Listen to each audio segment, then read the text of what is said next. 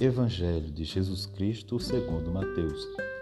Naquele tempo, Jesus foi para as margens do mar da Galileia, subiu a montanha e sentou-se.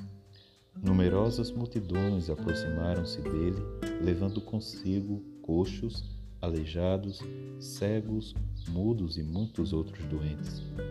Então os colocaram aos pés de Jesus, e ele os curou. O povo ficou admirado quando viu os mudos falando, os aleijados sendo curados, os coxos andando e os cegos enxergando, e glorificaram o Deus de Israel.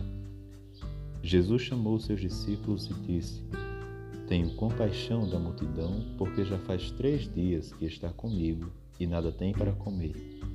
Não quero mandá-los embora com fome, para que não desmaiem pelo caminho os discípulos disseram: Onde vamos buscar neste deserto tantos pães para saciar tão grande multidão?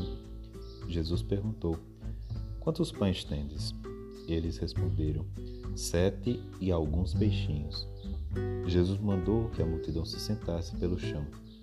Depois pegou os sete pães e os peixes, deu graças, partiu-os e os dava aos discípulos e os discípulos às multidões.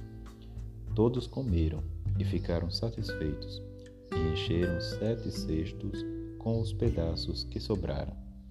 Palavra da salvação. Jesus curava muitas enfermidades e é reconhecido pelo povo como o verdadeiro enviado de Deus. Aqui é um outro episódio da multiplicação dos pães.